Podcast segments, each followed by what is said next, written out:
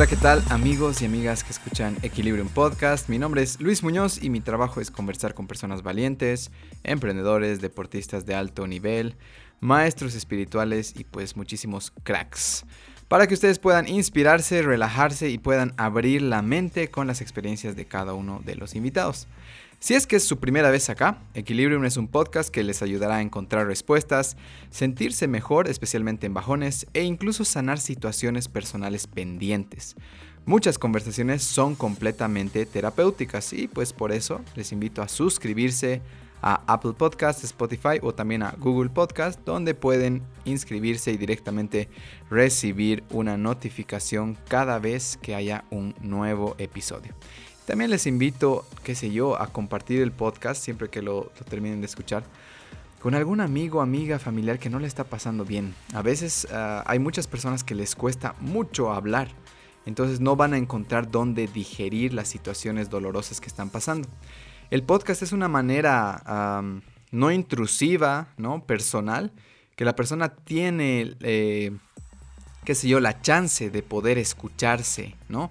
A partir de lo que los invitados comparten. Entonces creo que le puede servir mucho a alguien que no le está pasando muy bien. Seguro se les ha venido alguien a la cabeza. Esta semana en Equilibrium, bueno, en cuanto a Equilibrium Yoga, todos invitados, ya saben que tenemos clases 5 horarios a la semana. Eh, estoy haciendo un instructorado con Sri Sri eh, School of Yoga, el arte de vivir. Y me está volando la cabeza y todo lo que estoy aprendiendo lo estoy compartiendo en las clases. Osmel es un maestro igual que tiene más de 18 años de experiencia, o sea, van a tener una calidad de clases tremenda y pues van a poder sentir todos esos beneficios, no solo corporales, sino yo diría más bien hasta mentales, ¿no? Eh, un equilibrio emocional eh, delicioso. Después de las clases casi siempre hay una relajación, una visualización, una meditación y creo que más que nunca necesitamos trabajar esta parte emocional. Inevitablemente por la pandemia eh, nos hemos sido, hemos sido afectados, ¿no? Entonces hay que hacer algo al respecto para cuidar esa salud mental, esa salud emocional. Si quieren más información, váyanse a nuestro Instagram, mi Equilibrium Yoga, o al final voy a dar igual el número donde pueden contactar a Leito, que les va a dar toda la información, horarios, costos y demás. En cuanto al club de lectura, bueno, como muchos saben, tenemos un club de lectura hace más de tres años y es una gran manera también de conocer nuevas personas, de compartir tu opinión, tu perspectiva con total libertad y también de ser vulnerable. Es muy difícil encontrar seguros, eh, lugares seguros, perdón, donde puedas, em, qué sé yo, compartir quién eres, ¿no? Decir que te duele. El club de lectura es un espacio de total libertad y pueden preguntarle a quien sea que haya venido y les va a decir que sí, que van a escuchar muchas historias muy profundas de otras personas y van a tener la chance de compartir la suya. Este mes estamos leyendo Rebelión en la Granja de George Orwell. Quizás haya, se puedan sumar todavía cuando estén escuchando este podcast. Escríbanle a Leo, que ahorita voy a dar su número. Y finalmente, Club de Escritura, eh, que muchos ya, ya conocen, han participado, que es otra, otro canal de sanación maravilloso. Si no me creen, mañana mismo al despertar escriban tres cosas que se sienten agradecidos. Después escriban cinco minutos de lo que sea.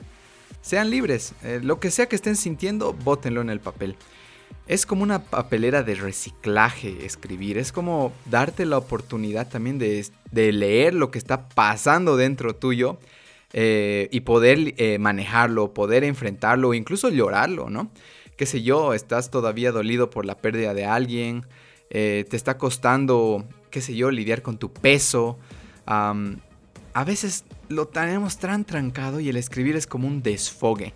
Y eso hacemos en el club de escritura, aparte que lo hacemos con un montón de personas. Nos dedicamos ahí a sanar, a llorar también. A veces este mes tenemos la dinámica redes sociales y emociones. Hemos elegido esto porque justamente hablando con Alfie, que me decía, o sea, ¿cuántas veces porque alguien no piensa como tú, listo, te enojaste? Y si se dan cuenta, pues las redes sociales, eh, muchísimas personas van a pensar diferente. Y no puede ser que estemos ahí manteniendo rabia, bloqueando gente, dejando de seguir, solo porque no podemos aceptar que alguien piense diferente de nuestro. Entonces espero que se sumen, quizás también puedan ah, adquirir un espacio, no sé si hay cupos aún o si hay horarios. Pero bueno, les dejo el número de, nuestra, de nuestro WhatsApp Business, es 769 28 23 6. 769-2823-6. Escriben ahí y les van a dar todos los catálogos de todos nuestros proyectos para que podamos conocernos. Yo también casi siempre participo de todas las actividades. Entonces sí o sí nos vamos a conocer y pues si no hemos llegado todavía, si les gusta el podcast y todavía eh, no han participado, de verdad que les vamos a agradecer muchísimo. Tenemos un equipazo. Entonces creo que, creo que, no creo, estoy seguro que les vamos a hacer bien. Bueno, me queda presentar ahora a mi querida invitada del día de hoy. Escuché de Raquel Melgar después de que mi querida amiga Mish Kipes llegó completamente emocionada al club de lectura por su psicóloga. Nos contó que era exactamente lo que necesitaba, que le había sorprendido su forma de ser y que le dio en el clavo justo en algunos temas que ella estaba atravesando. Naturalmente yo siento muchísima atracción por los sanadores, por las personas que ayudan a otros y a partir de ahí era como que tenía que tener a Raquel en el podcast. Raquel Melgar es licenciada en psicología y especialista en bio-neuroemoción. Después de situaciones personales, viajó a España donde comenzó su reconstrucción. Al volver a Bolivia, literalmente solo contaba con un colchón y sus amados hijos. Empezó a realizar diferentes trabajos y llegó a escalar hasta ser la cabeza responsable de la Defensoría de la Niñez. Actualmente atiende consulta psicológica, acompañamiento en bio-neuroemoción y orientación familiar. Este tipo de podcast, por si acaso, son los que me quedo con mil preguntas porque tendríamos tanto para hablar y me da tanta pena que, este episodio solo dure lo que va a durar. Eh, de hecho, va a haber un round 2 y espero que por favor aprovechen, estén atentos. Aquí hay herramientas súper sencillas de aplicar y que les pueden cambiar significativamente su vida. ¿De qué hablamos en este podcast? ¿Cómo hacer sentir confianza a las personas? ¿Por qué le dicen la olímpica? Esto es súper divertido. Hemos hablado también un poco de su papá Guillermo y cómo influyó en su profesión. También hemos hablado de cómo deshacerse de la culpa. Es un tema que en especial, bueno, todos lo vivimos, pero en especial muchas mujeres sienten culpa de diferentes cosas. Hay una herencia ahí. Y aquí da una herramienta tan buena, tan sencilla, que creo que realmente quiero que me lo cuenten cuando, cuando puedan compartir en sus stories y demás eh, este tema de la culpa. Tips para relaciones más sanas. Algo que estoy enfatizando mucho es poder darles contenido eh, que pueda ayudarles a sus propias relaciones interpersonales, de pareja, de amigos, y creo que esto les va a hacer mucho bien. Y finalmente, ¿por qué hacer terapia? Esto es clave. Si nunca han hecho terapia, por favor escuchen bien esta respuesta que es sencilla y al punto. Obviamente hemos hablado de muchísimo más, un podcast entretenido, divertido.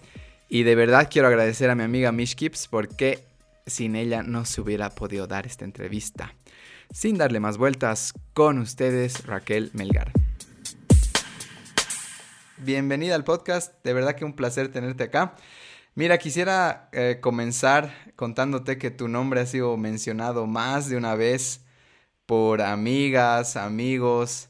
Eh, nunca me voy a olvidar cuando llegó Mish eh, y dijo, amo a esta mujer, acaba de decirme que me ha dado un sopapo emocional. Yo he ido a, yo he ido a llorar y me ha dicho, basta, ya lloraste, ¿no? ¿Ahora qué?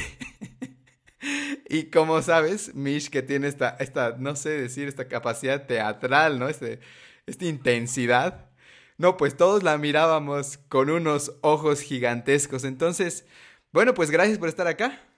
Feliz, de, de verdad, bien honrada y entusiasmada de la idea de conocer eh, este mundo de los podcasts. La verdad es que es la primera vez que me hacen una entrevista en este formato y feliz, completamente predispuesta a ver qué viene.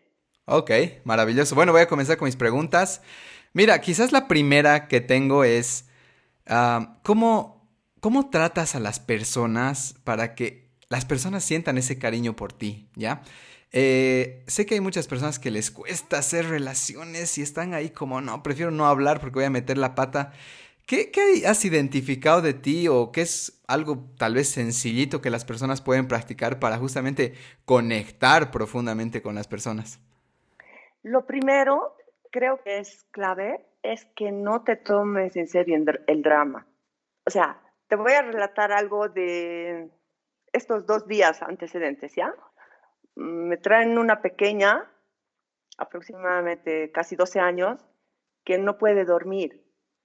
Y estaba así, replegada sobre sí misma, no quería hablar, cualquier pregunta miraba a su mamá.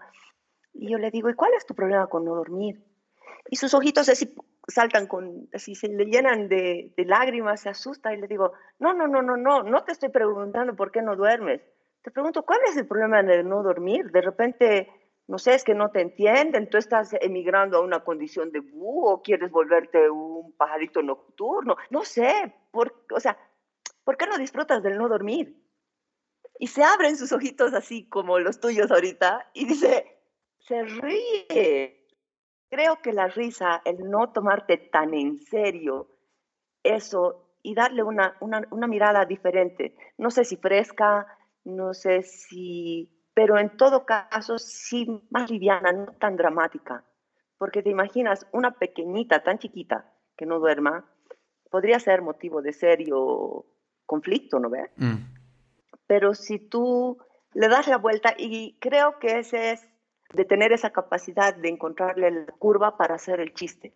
Y está comprobado que una broma te baja en detención. De hecho, yo tengo experiencias personales que te podría narrar cuando quieras, de en situaciones extremas encontrar un chiste, pero en situación extrema, dolorosa para mí. Ay, no. ¿Te, animas a contar alguna? Sí, sí, te cuento la más, la más dramática, digamos, ¿no? Em, estaban operando a mi papi de cáncer en quirófano y no teníamos ninguna noticia. Entonces con mi hermano decidimos salirnos a la calle y literal, como, yo callas, nos hemos sentado en la vereda y faltaba que cuelguen nuestros piecitos, ¿no? Éramos muy grandes para que cuelguen los piecitos, pero estábamos ahí sentados. Y las dos con nuestros ojos así enganchados, congestionadas, sin parar de llorar, y de repente pasa un gato enorme, lustroso, un pelaje brillando. Y lo miramos, pinche gato. ¿Y has visto su pelo? Sí. ¿Qué comerá, no? Y estaba pasando hacia el hospital y nos miramos las dos. Tripa, tripita, ranga, ranguita. Y yo le digo, y hoy día cargan caldito de mi papá. y las dos hemos tronado de la risa. Obviamente, esa capacidad es un don, la tienes que tener instalada, ¿no? Porque si te crees tu drama, estás fastidiado. Ok, gracias por eso. No, mira, me, me resuena mucho esto, ¿no? Esa es la más, esa es la más dramática, digamos. no, me resuena esto mucho que dices igual de... ¿Te imaginas la situación? ¿Te imaginas el momento? Sí, sí, cómo no. Eh, realmente, bueno, al, menos yo también creo que tengo esa capacidad de ser un poco, pucha, hasta oscuro a ratos. ¿no? Que no es el momento. y te lanzas con algo y rompes la tensión. Y claro, pecas de, inapropiado, pero realmente tenemos la capacidad, ¿no? De crearnos una historia mucho más divertida. Y no porque faltemos al respeto ni nada, sino porque necesitamos lidiar de alguna manera con lo que estamos viviendo. Ya yendo a la parte un poquito más profesional con lo que tú me dices, yo te tengo que contar, tú ubicas perfectamente lo que es la resiliencia, ¿no ves? Sí. La resiliencia como capacidad de salir fortalecido de cualquier crisis, de cualquier crisis. Uh, uno de los pilares más importantes de la resiliencia es el sentido del humor.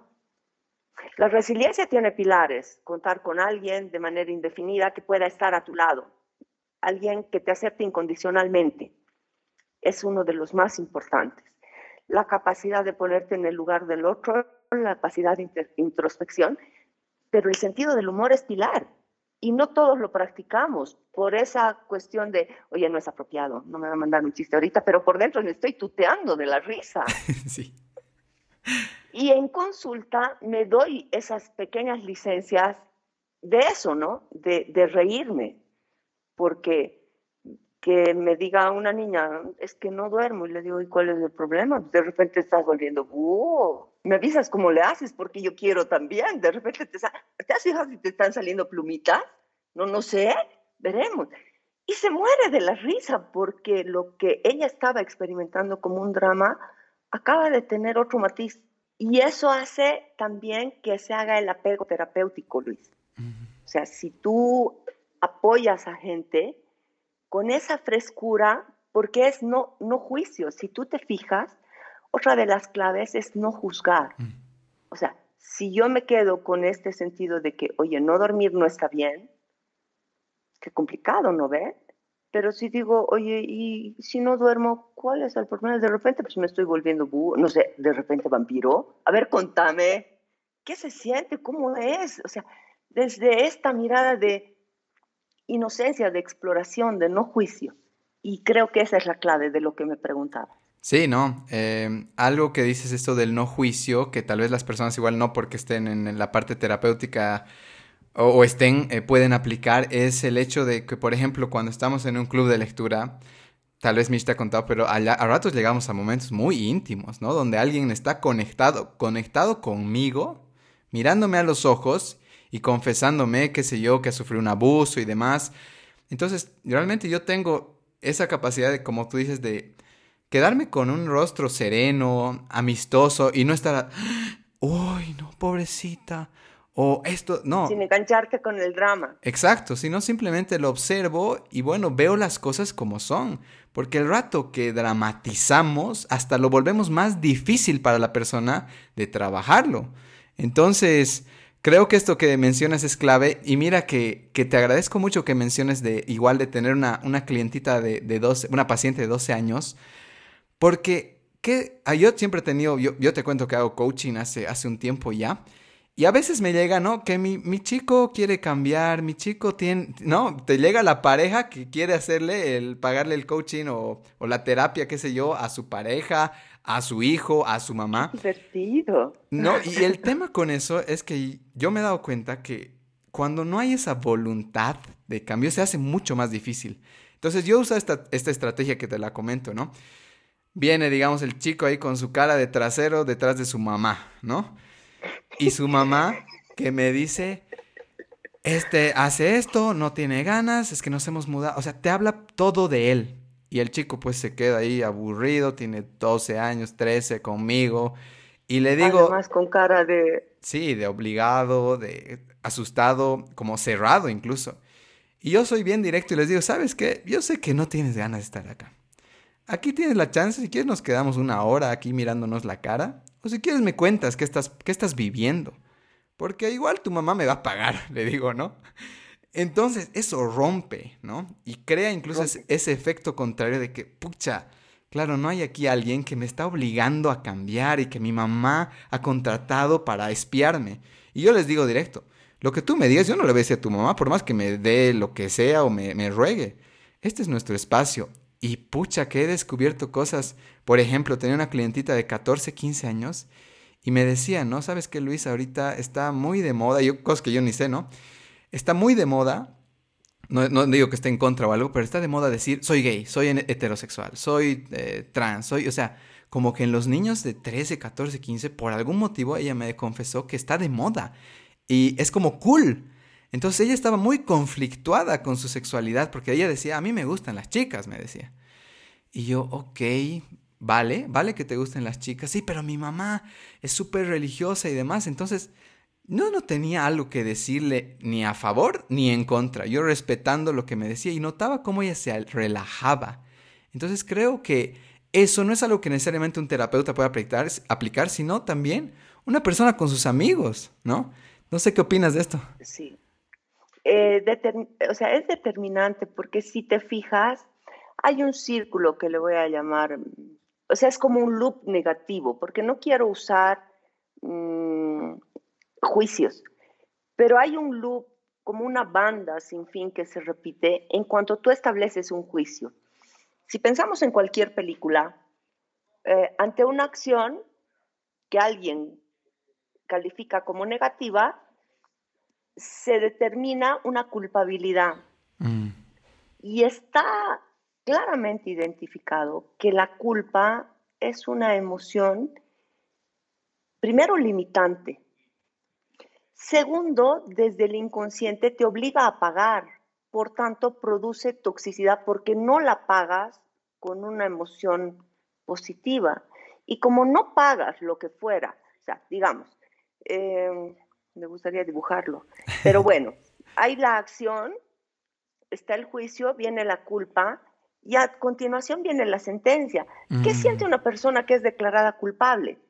Enojo, frustración, eh, privación, porque a veces hasta te privan de tu libertad, ¿no ves? Te quitan tu celular, te privan.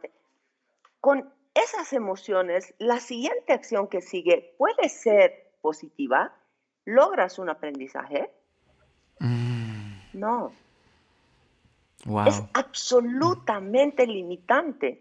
Entonces la invitación es cambiar el esquema de juicio y de culpa, o sea, suspender completamente la culpa porque no sirve, de hecho intoxica todas las relaciones, eh, las vuelve dependientes, las vuelve tóxicas, las vuelve manipuladoras, porque de un lado hay un agresor, del otro lado hay una víctima, que al tiro cambia de roles, porque en cuanto es víctima y logro porque soy víctima que tú te sientas culpable, me convierto en tu agresor. Entonces, no, es, no son posiciones estáticas, aquí hay una dinámica permanente. Mm.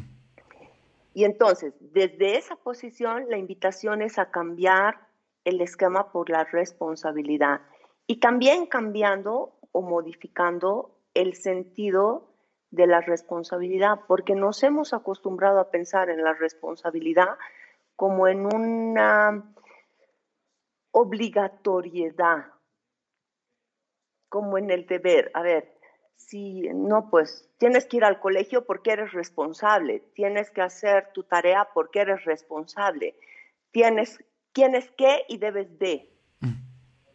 Esa es la responsabilidad como estamos acostumbrados a manejar. Entonces, di tú, a mí me gusta mucho eh, regalarme unos minutos tempranito en la mañana, al amanecer, ¿ya? Eh, me encanta, tengo un espacio privilegiado que además lleno con mis plantas, o sea, es, es, es, es mi, mi, mi, regalo conmigo, digamos, ¿no? Ayer, cuando me despierto, encima siento olor a estrellas, porque había chichado y para mí cuando llueve, la lluvia te trae el olor de las estrellas, que eso es la ¡Qué hermoso! Entonces olía a estrellas me despierto y digo, huele estrellas, es la vida que te regala. Si yo me levanto como que tengo que levantarme porque soy responsable, ¿qué oportunidad me regaló de disfrutar del olor de las estrellas? ¡Wow! ¡Qué maravilla! Gracias por eso. No me regalo ninguna. Entonces, la invitación es etimológicamente cambiar el sentido de la responsabilidad por lo que implica la palabra responsabilidad, que quiere decir habilidad para responder. Wow. Para responder, ¿por qué? Por las consecuencias de las cosas que hago de hacer. Hablando en un sentido matemático puro, responsabilidad, habilidad para responder por las consecuencias. En este momento en el que tenemos que tener unos protocolos mucho más rigurosos respecto a la distancia, al, no salir, a la limpieza. La presencia marcada como uno y la ausencia marcada como cero, porque no estoy diciendo que está bien o está mal, simplemente presencia o ausencia. Si la presencia de estos protocolos me tiene a mí desde marzo hasta fines de agosto sin haberme enfermado de nada, mm, el aprendizaje que consigo consolida mi acción. Ni me siento culpable ni no culpable, soy responsable de mis acciones, porque tengo la habilidad de responder por la consecuencia de. Wow. Y en este esquema suspendes completamente cualquier culpa y por tanto cualquier posibilidad de manipulación, cualquier posibilidad de victimismo, cualquier posibilidad de una relación patogénica. No sé si te suena el término o es muy técnico, lo explico. Explícalo, por favor. Patogénica, que genera patología. Ah, ya. Dependencia, sea lo que quieras, pero genera una patología porque no lo, no lo realizas desde una emoción positiva. Y no quiere decir que las emociones, por decirte, la tristeza o el miedo sean emociones negativas, son emociones humanas. Y casualmente, y con esto reímos mucho con hemos encontrado aquí la posibilidad de tener una experiencia humana. La experiencia humana incluye estas otras emociones de las que no queremos hacernos mucho cargo, estas que están aquí abajo. El miedo, la angustia, la frustración, la duda, los celos, la rabia, la ira, las ganas de vengarme, el me voy a sentar sobre tu cuello infame, infeliz, mañana en cuanto pueda. Incluye todas estas emociones. Ah. Pero no queremos verlas. Mm. Creemos que la vida es como, o sea, queremos esto, una línea plana, mm, así. No sé, pero si tú te fijas, el corazón, cuando está vivo, lo que te hace es una línea que tiene subidas y bajadas. Arriba y abajo, arriba y abajo, esa es vida. Eso es vida. ¿Y qué me importa si la línea plana está por aquí arriba porque yo he decidido tener solo emociones positivas o está por aquí abajo porque he decidido que voy a ser una depresiva del orto? Perdón, de, así. Dale con todo, por favor. me encanta. Me encanta tu libertad. Sí, ya me he puesto roja. Eh, digamos, he decidido que voy a sufrir todo lo que venga. Pues lo voy a vivir con abnegación, con, con este sentido de deber, porque cargaré con mi cruz mientras la cruz así me lo imponga. O sea, ah. no me da la gana. Línea plana arriba o línea plana abajo no es vida. Y entonces alguna vez hablando con algunas de mis consultantes, que no les llamo ni pacientes ni clientes, son personas a las que acompaño, tenemos coloquios, son consultantes. Consultantes, me lo robo. Sí, por favor, dale. Eh, porque le quita el rol pasivo del paciente y le quita el rol eh, comercial del cliente. Cliente, ah. Y, y, le da el rol activo de, de, consulta y lo que tienes es un coloquio, porque no es alguien superior Es de igual a igual. Mm. No, es de igual a igual. Entonces, eh, digo, y algunas de mis consultantes son tremendamente autoexigentes, como muchas personas que yo conozco y que no voy a decir su nombre, aunque las esté mirando fijamente. Eh, porque me estoy mirando en la cámara. Entonces le digo, de haber pensado que tú podías vivir una vida sin errores, te equivocaste en lugar de, de nacer porque naciste en el planeta Tierra y en forma humana. Era que nazcas en el Olimpo. Hay cero posibilidad de equivocarte. Y si te equivocas, como eres Dios, eres olímpica, tampoco pasa nada, entonces dale.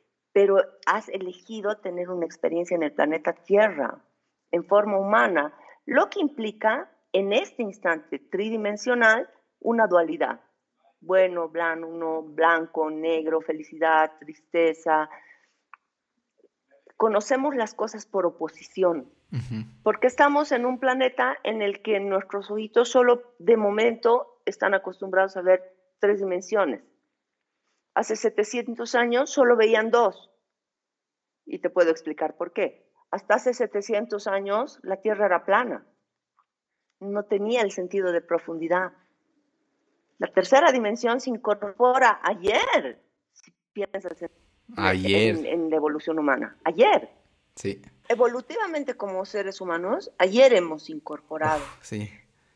Pero aún así, la neurociencia ha demostrado que nuestros ojos, o sea, solo tenemos cinco formas de conocer el, el mundo, el universo, el exterior, y son nuestros cinco sentidos pero tus ojos perciben el 1% de todo lo que puede ser percibido. Y es dato científico, no se lo inventó la Raquel. Tus oídos no logran escuchar ni el 0,5% de los sonidos que existen. ¡Wow! ¡Qué datos! Sí, tu olfato, comparado con el de cualquier otro ser vivo, animal, osos, un oso puede oler su comida a 400 metros.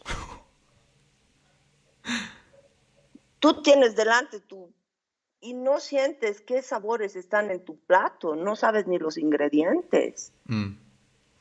Entonces, las conexiones neuronales que hasta el momento evolutivamente hemos generado solo nos permiten conocer, agarrarte. El cero 0.00001% de la realidad. Ay, ay, ay, ¿dónde, ¿dónde vivimos? ¿Qué estamos haciendo acá? y yo me agarro a este porcentaje que es mínimo, como si fuera un clavo caliente y yo estuviera colgando de un abismo. O me caigo o me quemo. Cuando me doy cuenta de que es el 0.00001% de realidad, soy capaz de soltar este clavo y darme cuenta que estaba cómodamente sentada en el living de mi casa. Qué buena. Mira, Raquel, antes de que sigamos, me gustaría ir a un punto muy importante que creo que le va a servir a muchas personas que escuchan el podcast, es el tema de la culpa. Especialmente mujeres. Eh, alguna vez hemos hablado, ¿no? Como hay una, incluso una herencia eh, en las mujeres de culpa, ¿no? De ser, ser mujer, ah, ser mamá ah, y todo lo que implica, ¿no? Como cómo muchas personas viven con esta culpa o qué sé yo, soportar una infidelidad.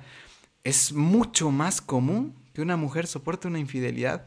Yo te digo, últimamente me han llegado muchas eh, personas cercanas o que escuchan el podcast y me dicen, ¿sabes qué? Estoy hasta el límite porque he sufrido esta infidelidad, se ha disculpado y todo, pero no puedo seguir adelante, ¿no? ¿Cómo una, ahora alguien que nos está escuchando, ¿qué crees que son los pasos para lidiar con la culpa? ¿Cómo soltamos, aparte de esta perspectiva que has compartido, que me parece maravillosa, pero ¿cómo crees que alguien, eh, tal vez en paso, obviamente hacer terapia siempre va a ser una gran respuesta, pero alguien que no se está animando, ¿qué crees que puede empezar a hacer para digerir esa culpa? Soltar los juicios. Es que, mira, ah, yo trabajo con una cosa que tú debes conocer que se llama la programación neurolingüística. Has debido escuchar hablar. Sí. Ok, la PNL tiene unos principios básicos sin los cuales no puedes trabajar. Por ejemplo, el mapa no es el territorio. Tu mapa y mi mapa son diferentes. O sea, es como yo desde mi 0,0001% de percepción de realidad interpreto ese territorio y adquiero una percepción que es personal, personalísima. No es la verdad, no es más que mi porción infinitesimal de verdad. Pero otro de los principios de la PNL dice, toda conducta de un ser humano, no importa lo antisocial, enferma, eh, desviada o totalmente loca que les pueda parecer a los demás, es en el momento en que el afectado la muestra, desde luego su única o su mejor elección. Wow. Esto te lleva a ver que ninguna persona, y cuando digo ninguna, estoy hablando de Hitler, estoy hablando de Evo Morales, estoy hablando de... ¿A, quién nos, nos dedicamos a sacarle el cuero hoy día? Del alcalde José María Leyes. Eh, nuestros queridos amigos de cara a cara, mm. que nos tienen ahogados en basura. O sea, estoy queriendo usar ejemplos que son socialmente ahorita decir, pero ¿qué pasa? Y yo te puedo decir desde este principio de la PNL que ellos están seguros, seguros, que si no es su única, es su mejor elección. Y si no hacen otra cosa, no es porque no quieran, es porque no pueden, no saben, no conocen, no tienen herramientas.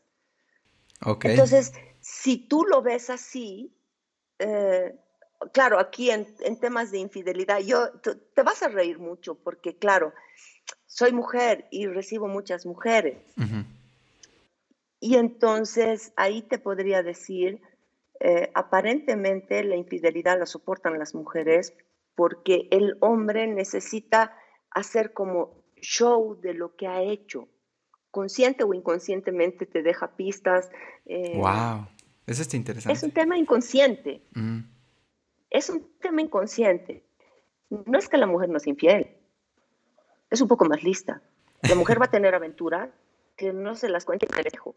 Y muchas veces estas aventuras ni siquiera son reales, son eh, virtuales, o sea, es por chat.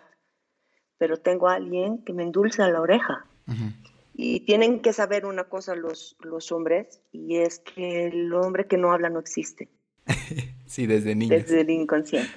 Y entonces, quieren ser pareja, llegan a su casa, hola, buen día, ¿qué de, qué, hay de comer? ¿Qué estoy haciendo? Y esto es neurociencia también.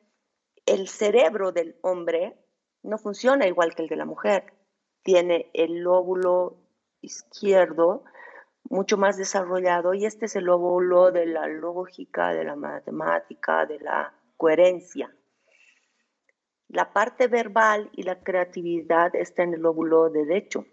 Y entonces ahí está toda la creatividad, toda la palabra. Entonces, eh, si alguien quiere conquistar una mujer, mm, tiene que hablarle. El punto G de las mujeres no vive en la vagina, vive en el oído. Quien lo busca en otra parte está perdido. Quien lo busque en otra parte está perdido. Y el hombre, en cambio, es mucho más visual. Y es por eso que las mujeres hacemos de, todo casi, algunas más que otras, por vernos bonitas. Porque el hombre es visual. La mujer es auditiva, el hombre es visual. Evolutivamente hemos, nos hemos desarrollado así porque el hombre tenía que salir a cazar. Por tanto, hablar, lo pone en riesgo. O se le va la presa o lo mata el depredador. Traslada eso a una discusión con tu pareja. Guardo silencio, porque si digo, me matas, y si no digo, también. O sea, entonces, no puedo hablar. Muy identificado. sí, sí, sí. Cualquier camino te puede llevar a la muerte. Entonces, ahorita cualquier hombre al que le digas, pero habla, va a decir, quiero mi abogado. No voy a hablar sin la presencia de mi abogado. Porque, ¿cómo salga bien librado? No, no, no. Y mira, Raquel, antes de, continuar igual, eh, bueno, mi siguiente pregunta, si bien soltando juicios, ¿no? Dices que se puede lidiar con la culpa. Perdón, Perdón, cerraremos esta, cerraremos esta de, la culpa. Sí, eso quiero llegar. Cerraremos esta de la culpa y para cerrar esto de la culpa, si puedo entrar en esta comprensión de que si no estás haciendo lo único, estás haciendo lo mejor que en ese momento sabes, ya no hay culpa, surge comprensión. Y con la comprensión, esto es bien bonito, viene la pasión, porque no me queda más que amar tu posición. Entonces no es compasión en el sentido de más, sino de pasión Wow. Ok, muchas gracias. ¿Has visto la, el giro? ¿Has visto el giro? Ahí se cierra la culpa. Ah, ok. Gracias, Raquel. Eh, espero que les sirva a nuestros queridos oyentes. mira, justo voy a tocar este tema. ¿Por qué te dicen la olímpica? Creo que ya más o menos nos has dado pistas. No, no me dicen. Yo les digo que si quieren tener una experiencia perfecta, se han equivocado en lugar de nacer, deberían haber nacido en el Olimpo porque así, aunque se equivoquen como son dioses, nada, son olímpicas. Entonces me dice, ¿y tú haces eso? Y le digo, claro, yo, olímpica. Ah, ya. Mira, vamos a saltar tal vez este tema, gracias por lo de la olímpica, me parece maravilloso. Eh, algo que, he encontrado mucho y es en común de las personas, ¿no? Es que hacemos lo que eh, nos volvemos como en sanadores heridos, ¿no? ¿Cómo era la Raquel antes de toda esta información? ¿Qué la hizo despertar? ¿Qué le dijo, vamos hacia la psicología? si quieres tocar, ¿no? Por ahí un poquito. Por supuesto. Realmente me encantaría, ¿no? Eh, muchas personas que escuchan el podcast saben que yo he tenido pues unos episodios de ansiedad que me he desmayado en un concierto. Eh, todo comienza ahí para mí, por ejemplo. Mi propia lucha con mi ansiedad han sido detonantes de encontrar tanta información y decir, oye, quiero ayudar a otros, ¿no? ¿Qué ha sido el caso para ti? ¿Cómo ha sido tu crecimiento? ¿Cómo ha sido tu crianza? ¿Lecciones de tus papás? No sé si nos puedes contar un poquito de eso. Uy, sí, me, la, invitación es, es fascinante. A ver, ¿qué te cuento? Yo crezco con un papá mm, que era arquitecto, se viene del Beni, se establece en Cochabamba con mis abuelos y su hermano mayor queda en el Beni un tipo absolutamente encantador, un maestro de la lengua, un maestro de la palabra. De hecho, mi papi era, hacía teatro y hacía radionovelas, con una capacidad de modular su voz, de transportarte con su voz a otra dimensión. Y una mami que eh, transmitía su amor, como la mayoría de las mamis de esa época, creo, a través de la atención con la comida, estito te gusta, vienen tus amigas, se los hago quequecito, rollito, empanaditas, tomen tecito, eh, los atiendo, atiendo, atiendo y sirvo. O sea, el servicio era una constante en mi mami. Eh, no sé si lo disfrutaba, a ratos me, da la intuición que no. Pero yo cuando salgo del colegio, yo quería ser actriz. De hecho, eh, pienso que si hubiera seguido ese camino, no sé, pues Penélope hubieras, no hubiera visto Penélope, hubiera visto Raquel, no sé. O sea, me encantaba. Eh, pero claro, la posibilidad de mandarme a estudiar artes dramáticas implicaba más de una cosa, aparte de la económica, que en ese momento no había posibilidad, implicaba para mi familia también romper muchos esquemas. Yo era la primera hija mayor, 18 añitos, ¿dónde la voy a mandar? ¿A qué la voy a mandar? ¿A qué se va a meter? Además, artista, ese mm. mundo bohemio, imagínate cómo pues. Entonces mi papá, que era un maestro de la palabra y al que yo no me podía resistir, me dice, hijita, no se va a poder, busca algo que tenga que ver con eso. Y yo le digo, meta, periodismo. Y aparte de encantadora, era muy inteligente. Y me dice, pero hija, tú no sabes ni siquiera escribir a máquina rápido. Un periodista necesita eso. Y yo, puta, buen punto. Te pondré en un curso de secretariado, hijita. Así aprendes a tomar notas rápido, a escribir a máquina y terminas lo más rápido que puedas. Esto puede durar un año, puede durar nueve meses, puede durar ocho meses, diez meses. O sea, Así están programados los cursos. Lo que tú termines, terminas y ya está. Ay, ya, papi. Y, la, tenías a la Raquel hasta las 4 de la mañana practicando con la máquina de escribir, aprendiendo a escribir rapidito, porque claro, tenía que ser buena periodista y para eso tenía que escribir rápido a máquina. La cosa es, para hacerla corta, termino y me dice, hijita, vienen cinco más detrás. No me da para hacerte estudiar otra cosa. Si tú quieres ser profesional, tienes que estudiar tú porque tú quieres. Yo ya te he dado una profesión que es ser secretaria. Y yo, Raquel, con R de rebelde, que me digan que no puede estudiar. No, surgió la rebelde y dije, no, hueco, yo voy a estudiar igual. Entonces me puse a trabajar. Me acuerdo en mi primer trabajo, a los cuatro o cinco meses de estar trabajando, me fui donde el, así, vamos a decir, toro recostado, el máximo jefe supremo de esa empresa, pero así, que además era un tabú para todo el mundo hablar con él, porque era un señor muy serio, muy, muy rígido, muy buenos días, y con una cara siempre... Inaccesible. Sí, aparentemente. Entonces voy, le toco la puerta y le digo, quisiera hablar con usted. Y le digo, ¿sabe qué? Venía a pedirle que me despida.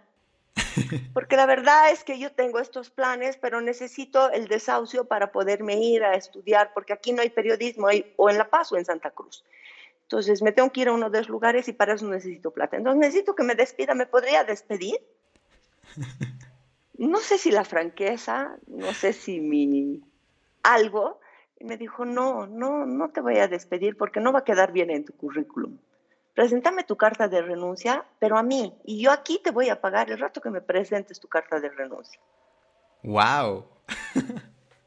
y me dio la plata del desahucio, un señor que caracterizado, o sea, al que tenía la, la fama de ser el megatacaño del planeta. Y me recibió la plata y me pagó todo. Él de su bolsillo y ese rato sacó su billetera y me dio. ¡Wow! ¿qué? ¿Aquí tenías unos 20, 21 años? No, pues 18, 19. Y entonces le digo a mi papá, aquí está mi plata, te regalo esta parte. Me estoy yendo a, Santa Cruz a estudiar ciencias de la comunicación y me dice, no, hijita, ¿te gusta leer? Busca algo aquí donde haya que leer mucho y por favor estudias aquí, no me compliques la existencia. yo, ya.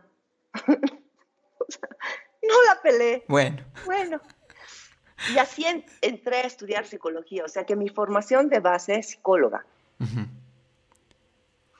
Pero evidentemente eso no me lleva a este camino porque la formación que daban, imagínate, yo he egresado de psicología el 94 o 93, ya no me acuerdo, es harto tiempo atrás. Tengo 54 años, o sea que te puedes imaginar, es harto tiempo atrás. Em, todo lo que sé ahora no me lo da eso. Terminando psicología, em, me, estaba casada, me puse a trabajar con el papá de mis hijos, que era en ese momento mi marido, a empujarlo, a hacer un emprendimiento, otro, otro más y otro más. Em, en medio de eso ocurre algo que me da la vuelta a la vida y, agarro un hijo con una mano, el otro hijo con la otra y me voy a España sin saber ni leer ni escribir, de fugada. ¿A España? A Barcelona. Y bueno, eh, vivo allá un tiempo y después eh, pasó algo que no me querían volver a mandar a mis hijos de retorno allá. Y yo digo, no, dejo todo aquí, me voy. Y entonces volví así. No tenía casa, no tenía auto, no tenía marido, no tenía mis hijos. Un colchón en el piso y a empezar. Wow, ¿en serio? No, no estoy mintiendo. Qué loco. Absolutamente transformador. Entonces empiezo a trabajar con Naciones Unidas, empiezo a trabajar con, a dar cátedra en la universidad, empiezo a corregir eh, exámenes eh, para la católica. Había un programa de educación a distancia para maestros y yo corregía sus trabajos, sus tesis, hacía de, de todo. Y entonces, eh, porque mi idea también era acompañar a mis hijos, entonces permanecer el tiempo que ellos estaban en mi casa, que no estaban en colegio, con ellos y trabajar el otro tiempo. Entonces trabajaba de noche, cuando se iban al colegio iba a dar clases y cuando estaban conmigo estaba con ellos. Y en la noche trabajaba corrigiendo, preparando mis clases y demás. O sea, ha sido, mm, digamos, una experiencia muy formadora, muy enriquecedora. Porque si yo miro hacia atrás, me doy cuenta que no importa lo que haya pasado, en ningún instante la vida, el universo, Dios, esta energía, me ha soltado de la mano. Mm. Me ha acompañado en todo momento y me ha dado exactamente lo que necesitaba en cada instante. Nunca me ha faltado nada. Quizás te puedo preguntar, ¿qué ¿Qué aprendes de estos momentos duros principalmente, aparte obviamente de que siempre te puedes sostener la vida? ¿Qué has aprendido de ti misma eh, al atravesar estas situaciones que ahora, qué sé yo, compartes con las personas que, van a tu consulta, eh, con tus amigos, con tu familia? ¿Cuál crees que son las cosas clave que las personas pueden tener en mente en situaciones críticas? Se me vienen a la mente tres palabras, Luis honestidad, aceptación y confianza. Honestidad para reconocer lo que estás sintiendo en ese momento y darte permiso de sentirlo sin juzgarlo, no importa lo que esté pasando. Si es miedo, es miedo, si es rabia, es rabia, si es ira, es ira, si es enojo, es enojo, si es frustración, si es culpa, lo que fuera, vívelo. Mm. Y ahí viene la aceptación, lo aceptas en el segundo en que te das permiso de mirar, por decirte, mm, hemos hablado de la culpa, ¿ya? La emoción culpa, que es tan, tan, tan dañina aquí adentro, pero tú miras la emoción culpa, lo que te hace sentir en tu cuerpo. Algunas personas aquí en la boca del estómago porque está combinada con rabia, algunas personas aquí en el, en el pecho porque late a, a 2000 por hora y entonces es miedo, algunas personas aquí en la garganta porque es algo que no he dicho y que quisiera decir y que quisiera gritar. Si te das permiso de sentirlo, lo miras, descubres el pensamiento que te está haciendo sentir eso y lo miras como un, como un niño chiquito sin juzgar tu pensamiento. Por ejemplo, culpa, culpa. Estoy buscando una experiencia mía última de culpa, ¿ya? Sí, te doy. Acabo de encontrarla. Ay, ¿ves? Mi pecho al tiro. Em, tengo una nieta que va a cumplir nueve meses. Y por estas historias pandémicas y no sé qué cuentos que yo me he tragado la píldora enterita, no la veo desde que tenía cuatro meses. Ya tiene nueve.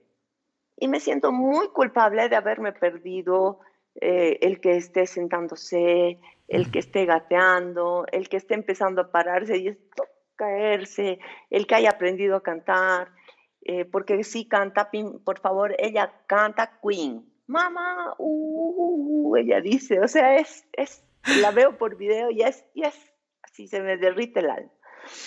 Entonces, sí, me siento culpable.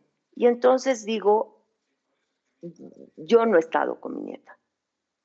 Y digo, ¿qué hago con este pensamiento que me genera esta emoción? ¿Es verdad porque yo lo estoy pensando? ¿Le doy a mi pensamiento categoría de hecho? No la he visto porque soy mala, porque soy irresponsable, porque soy desamorada, porque ella no me importa. No, en primer lugar, no la veo porque, digo, en el trayecto podría contagiar algo. Y si le llevo y se enferma, no podría conmigo. Esa culpa. A la sensación. Entonces, ahí suelto y miro esa culpa que está queriendo. Sí, pero podrías ir, eh, no en transporte público, aunque sea a pie. Mm, o sea, y cada vez tu cabeza te va presentando nuevas ideas y a cada una de esas ideas la miras y dices, ¿y esto que estoy pensando es verdad porque lo estoy pensando? Mm. No es un hecho.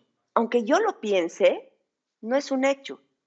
Y entonces, si no es un hecho, lo puedo agarrar como una hipótesis que decido usar o no usar. Si me va a servir para ir hacia donde quiero ir, que es mi estabilidad, mi felicidad, mi energía, lo uso, pero estos pensamientos no me sirven. Entonces, el solo hecho de mirar el pensamiento y decir, no es un hecho, es solamente una propuesta, le quita toda su fuerza y la sensación aquí ya no está. ¡Wow! ¡Qué buena técnica! Muy aplicable. Porque nos, es facilísima, pero tienes que tener esa honestidad, aceptación y la confianza de que si la vida te está presentando una experiencia, si no es la que quieres, es la que necesitas oh. para mejorar tu aprendizaje. Así de simple. Si no es la que quieres, es la que necesitas. Punto. Y entonces ahí decido utilizar mi sistema reticular de activación ascendente para creerme lo que yo quiera. Listo. Son redes neuronales que activan eh, conexiones en tu cerebro que te generan hormonas de protección u hormonas de crecimiento. Si yo soy arquitecta de mi vida, puedo decidir generarme a través de mis pensamientos las hormonas de crecimiento. ¿Para qué quiero las de protección? Si me llevan, esta mañana hablaba con una, igual, con una consultantita y le decía, ¿qué posibilidad tiene la cebra de estar escapando del león que la persigue y al mismo tiempo comer o reproducirse?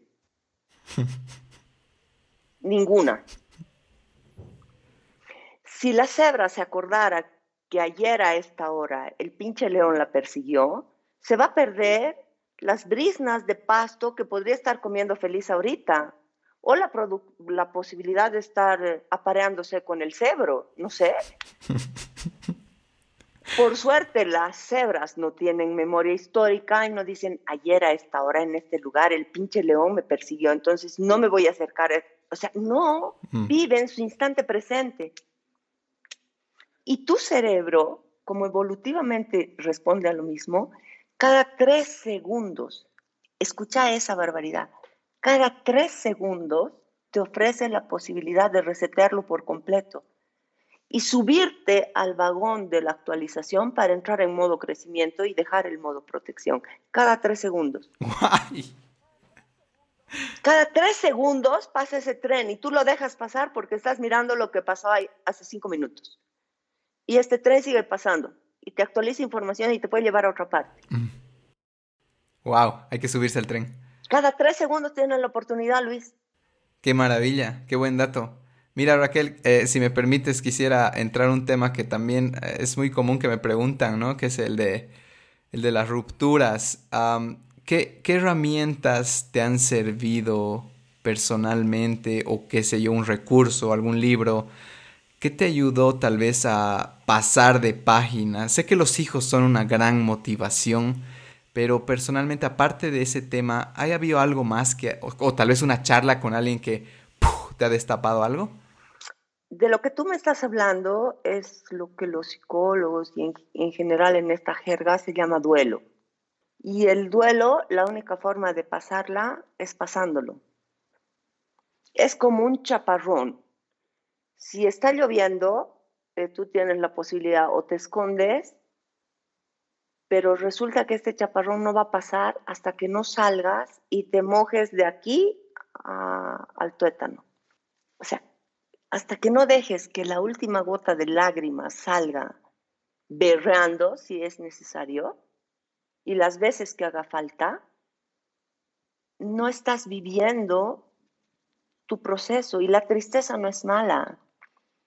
De hecho, puede ser tu amiga que te lleva a la paz directo. Es una autopista. Pero esa es mi experiencia y por favor no me creas. O sea, esa es mi experiencia. Muchas veces la tristeza ha sido la autopista que me ha llevado directo a la paz. Cuando la miro y en lugar de juzgarla, simplemente me doy permiso de vivirla. Ok. ¿Y esto lo tenías ya desde ese entonces bien claro? ¿O es algo que más lo has digerido ahora? Así teóricamente, así teóricamente no, pero sí vivencialmente, o sea, porque lo que pasa es que la vida funciona de, una, de maneras bastante curiosas.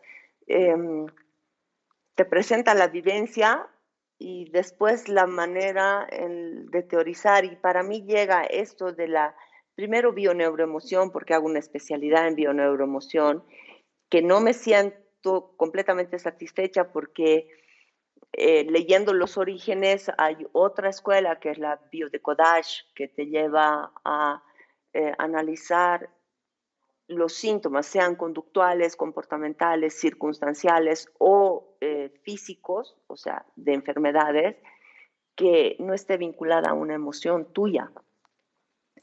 Y entonces me meto y con 54 años aquí me tienes haciendo una otra especialidad que me va a durar por lo menos dos años más y sigo aprendiendo. Pero en este aprendizaje estoy encontrando la teoría de lo que para mí fue una vivencia en su momento. Ok, mira, y déjame preguntarte esto más, que es muy común, igual se escucha.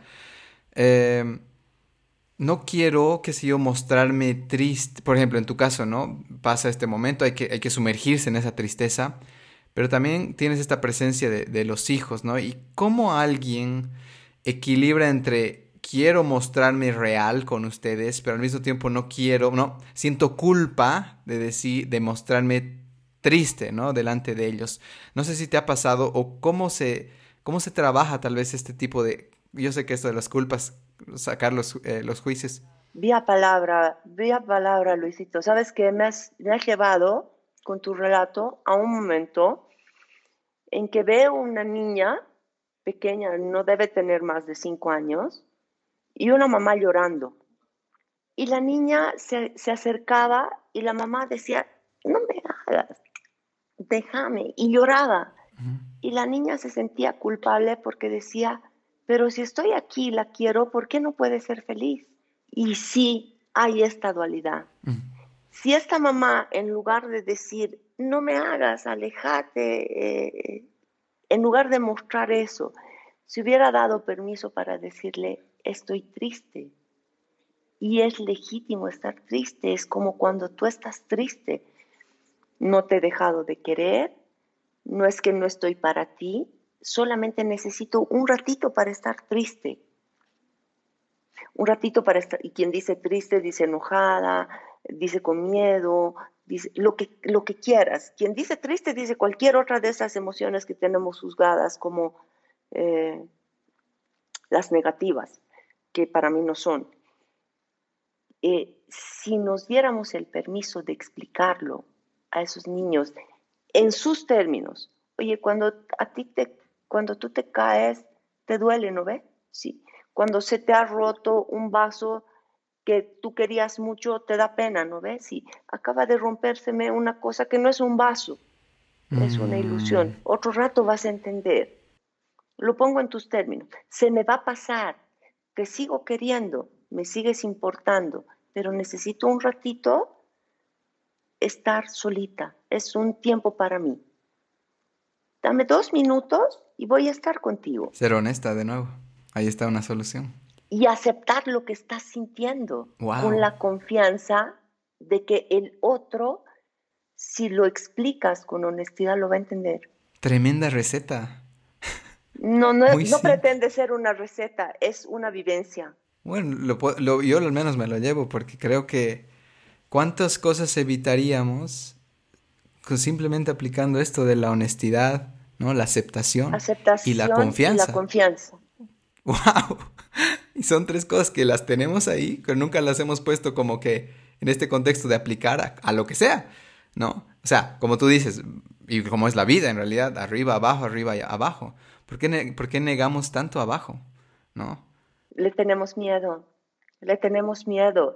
Eh, yo puedo tener miedo por este COVID de ir a ver a mi nieta, porque digo, si se me enferma no va a estar, porque hemos aprendido que la muerte es algo definitivo y que te separa de tus seres queridos. Jamás se nos ha ocurrido pensar en la muerte como en un parto. ¿Te imaginas dentro del útero qué dirían los óvulos? Eh, oye, no hay vida después del parto. ¿Por qué? Porque nadie ha vuelto después del parto a decirles, oye, hay una mamá que es re cool, te da lechecita, te baña, te cambia, te llena de besos, te mima. Nadie ha vuelto. Entonces, si los óvulos ahí estuvieran, oye, no vayas a nacer, no vayas a nacer porque, porque no sabemos si hay vida después del parto. Nadie sabe si hay vida después de esto, porque nadie ha vuelto para contarte. Pero ¿y si aplicáramos otra vez la confianza de decir, mm, si soy energía y lo que sé de la energía es que no se crea ni se destruye, sino que se transforma, ¿por qué no me doy permiso para pensar en la muerte como un- una transformación? Claro. Ya que nos estamos creando una historia que tampoco está comprobada, ¿por qué no crearnos una historia que nos funciona me mejor? Sí, que me lleve a sentirme mejor. Sí, eso me gusta. Gracias, Raquel. Me gustaría justamente saltar a... Mira, esto es bien curioso que me, me soplaron por ahí el dato. Yo soy un curioso cuando entrevisto a alguien. Me dicen papá Guillermo, pareja Guillermo, ¿correcto? ¿Quién te ha chismeado así? Sí. Mira, esto está re Sí. interesante, ¿no? Eh, nuestro Sí, primer amor y el, y el amor que sientes por tu papá y de repente te encuentras con otro, con otro Guillermo. Qué maravilla, ¿no? Eh, me gustaría, ¿Quién te ha contado? Oye, ¿puedo ser curiosa? claro, pues ya al final voy a nombrar a mi, a mi, a mi espía. A No tu te- chismoso. Sí, no te preocupes. O a tu chismosa. Sí, sí, yo creo que ya te imaginas quién es. Eh, No, ¿no? ni idea. Ok, No, bueno, ni idea. Al final te lo digo, no te preocupes. Me gustaría eh, empezar con esta frase. Yo amo a mis hijos con mi vida, pero el amor de mi vida es mi pareja, ¿no? Quitar el peso a los hijos de tienes que ser mi pareja, tengo que, tienes que estar conmigo y demás, ¿no? Este apego. Y ahí entro en este tema, esta relación creo que maravillosa, eh, sana, ¿no? Que creo que actualmente estás pasando. ¿Qué cosas Sí. son importantes? Yo te digo, creo que ahí está más de moda decirle la tóxica, el tóxico. Y yo siempre me río de esto, ¿no? Porque hay gente que dice, ¿cuándo me va a dejar de llegar el tóxico? Pues cuando dejes de ser tóxica, tú eres un espejo. Claro. Entonces, mi pregunta es, ¿qué estás aprendiendo? ¿Qué has encontrado para tener una relación bonita, estable? Si quieres igual elaborar un poco en esta frase que me parece una maravilla, eh, creo que tocar este tema de la pareja es muy importante y más en esta época que igual se están disolviendo los matrimonios, se está separando O la gente. no, o, o se están fortaleciendo porque O aprenden también. a tolerarse, porque no les queda de otra. Y me llama la atención lo que me has dicho, porque son cosas que sí he dicho yo. O sea, yo amo a mis hijos con mi vida, pero yo no les voy a poner la carga de reemplazar a una pareja y ser el amor de mi vida. El amor de mi vida es mi pareja, porque mi vida está ocurriendo en este instante y él está conmigo en este instante. A veces me trae lo que quiero y a veces lo que necesito. Qué buena esa. No es que sea una taza de leche. A veces en mi relación con él tengo lo que quiero, lo que deseo, lo que sueño y en ocasiones lo que necesito para seguir creciendo y seguirme explorando por dentro. Pero en todo caso, sí tengo una relación que yo califico de fantástica con un hombre maravilloso, con un hombre que ante todo eh, tiene esto que yo te digo eh, de, de la presencia. Es una persona muy presente, muy presente. Y sí, tiene el mismo nombre de mi papá. Y mi papá sí creo que ha sido mi primer amor. O sea, has visto con el amor que hablo de mi papi, con la mm. admiración, con el respeto. O sea, mi papi es una figura para mí mm, muy, muy grande. ¿Y qué te puedo decir? Es así lo estoy sintiendo y así lo vivo. Si no me da lo que quiero en ocasiones, te aseguro que las experiencias y en la interacción con él, en ocasiones recibo lo, o, interpreto, porque ni siquiera es lo que recibo, sino interpreto lo que necesito para continuar con esto que yo entiendo es mi crecimiento humano. Qué lindo, qué lindo verlo así. Cuando tienen una, voy a decir, una diferencia de opiniones, ¿cuál es tu proceso de lidiar con esto? ¿Eres de las que prefieres cerrarse, no solucionar ese rato? ¿Qué, qué has, qué has aprendido de ti Creo que depende de la intensidad de la emoción. No es, no, no tengo una receta, de verdad no tengo. Depende de la intensidad de la emoción. Cuando son cosas eh, no muy importantes, me puedo ir a dormir con eso y explorarme. Mm. Cuando son cosas que me golpean, claro, soy, soy, soy, mi apodo de adolescente era Fosforito Melgar. Obviamente ya de esa queda poco, digamos, ¿no? Pero sí, mi apodo de adolescente era Fosforito Melgar. Entonces, en ocasiones, todavía está en mí esa Fosforito que... Y, te, preparar tu yugular miércoles porque te voy a brincar directo a la yugular y, y, prepararla. Agacha tu cabeza, cuídala. sí, cuida tu cabeza, carajo. sí, sí, sí, eso sí. Ok alguien que tal vez está en esta, yo digo, soledad, las redes sociales han hecho que sea más fácil aún aislarte. De repente sientes oh, cierta satisfacción, eh, es que es como una droga, ¿no? Las notificaciones, eh, todo esto, los memes y demás. Pero hay un grupo de personas que realmente quisiera, qué sé yo, vivir esta, este amor de película o encontrar a alguien, pero se encuentra con full obstáculos o es muy fácil cambiar con lo que el menú es muy amplio. ¿Qué crees que alguien, eh, qué sé yo, que está saliendo, está haciendo citas, debería buscar en la otra persona para, qué sé yo, lograr tal vez formar una fundación estable, ¿no? Donde no se caiga así de rápido. Tengo que sentir tu pregunta, Luis, para poderla contestar con absoluta honestidad, tengo que sentirla. Dame un segundo. Claro. Siento, porque no es desde aquí, es desde aquí. Siento que lo único que podrías hacer para que eso ocurra es acercarte con la inocencia de un niño a un fenómeno nuevo. Cero expectativas. Cuando un niño siente el impulso de pararse, estoy pensando en mi nieto otra vez, de pararse para empezar a caminar, no tiene la expectativa de correr la maratón de Nueva York. Está viviendo la sensación de su cuerpo, el cambio de perspectiva de estar de cuatro patas porque gateaba, a hacer esto y mirar el mundo desde otra perspectiva. Y todo se cae. Pero caerse no es un error no es algo que esté mal. hasta puede resultar divertido porque mi pañal es gruesito y puedo rebotar y me puedo reír. Y el impulso de pararme vuelve a surgir. Entonces, yo creo que lo que realmente complica las relaciones son las expectativas que tenemos del otro y de nosotros mismos en la relación. Wow, eso sí.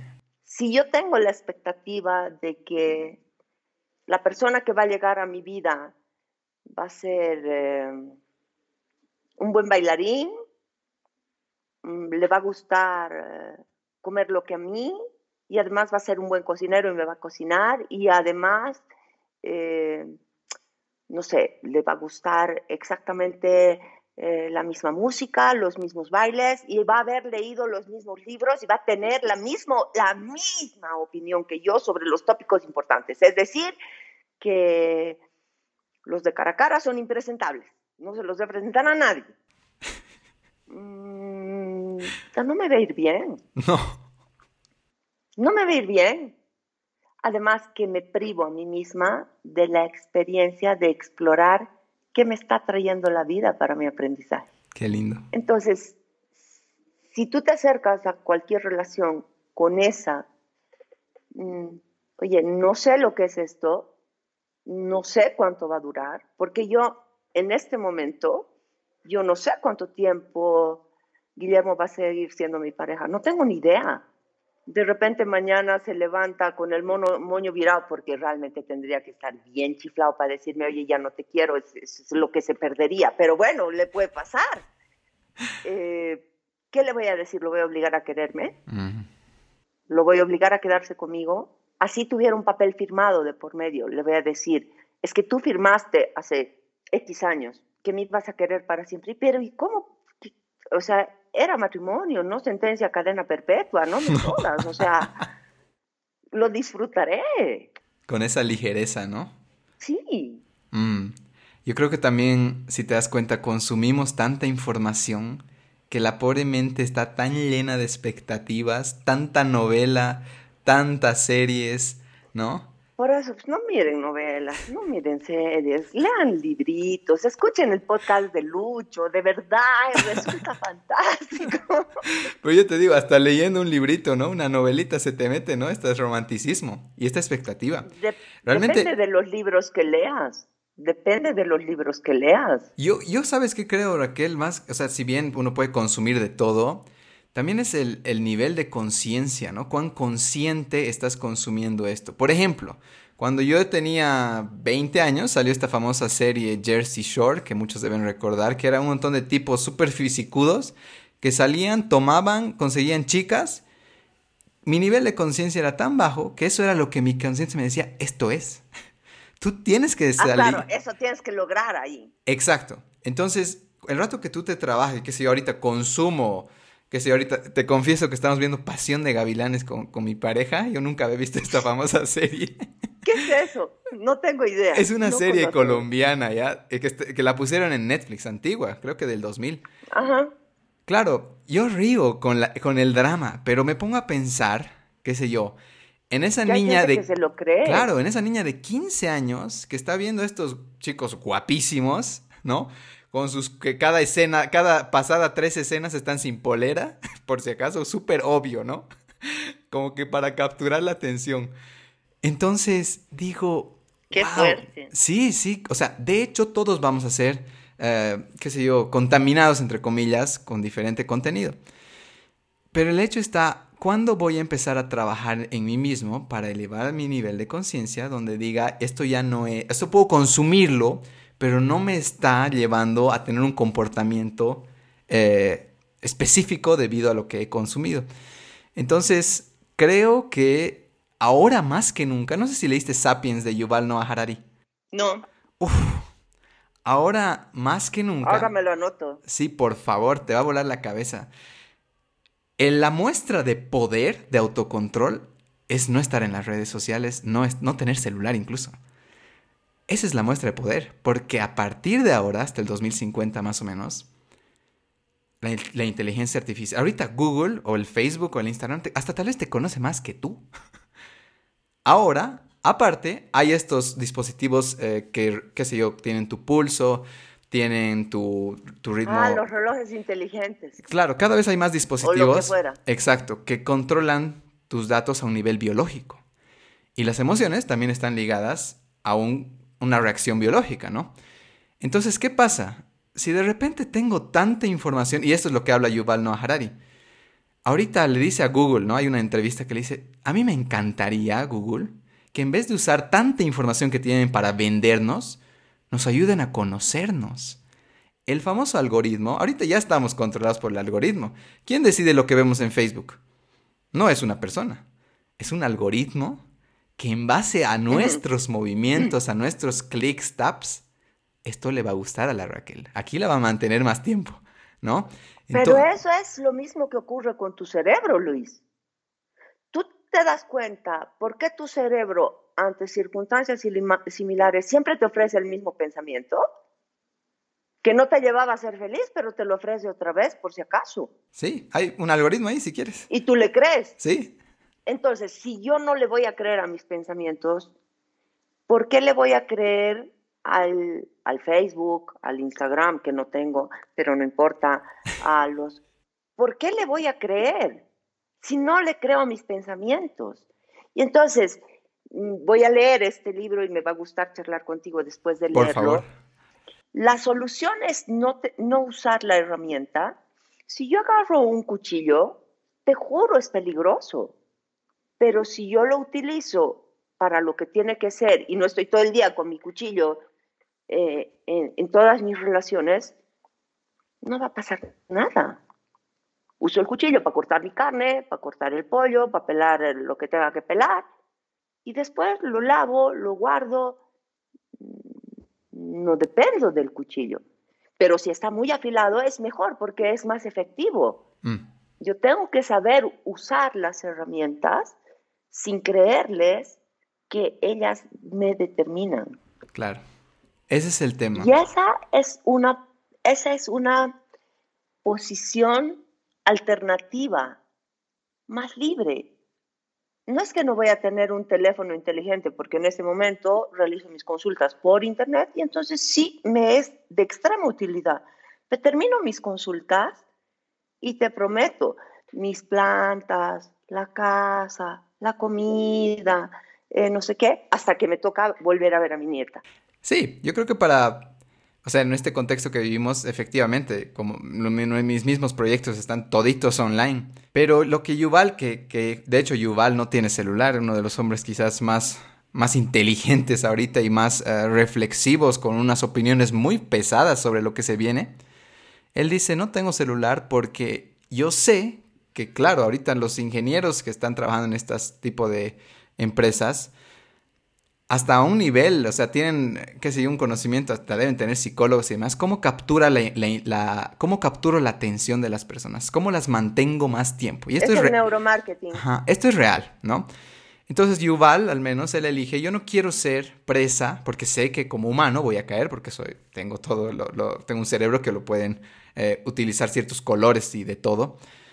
Entonces, ¿qué él se dedica? Él dice, bueno, yo trato, tiene dos meses, él medita dos horas al día, él tiene su marido, él es gay, él es vegano, tiene unas posiciones muy fuertes desde la ciencia de por qué cómo vive como vive. Entonces, luego de que leas Sapiens, por favor, quiero que, me contactes ese instante para que tengamos una charla maravillosa.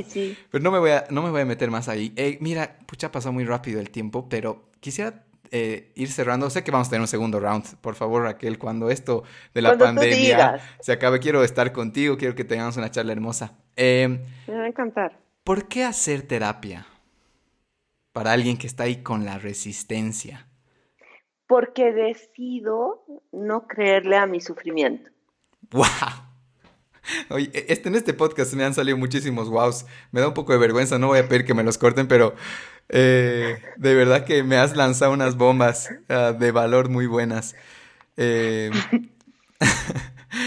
gracias por esa simplicidad. Hago la decisión porque hago la decisión de que quiero vivir bien, de que no le voy a creer a este mi cerebro que bombea pensamientos igual que mi corazón bombea sangre.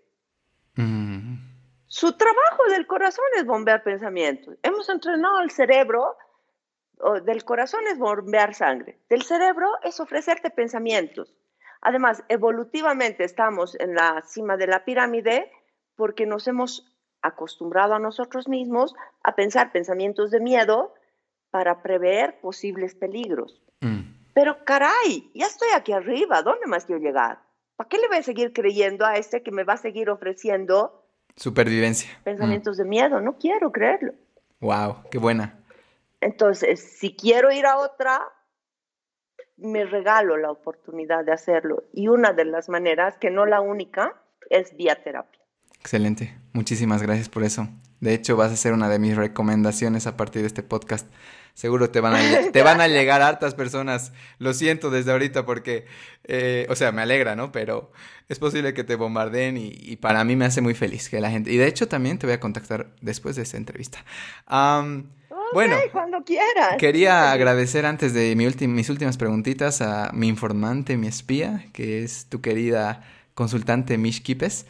Eh, que ella me sopló los datitos.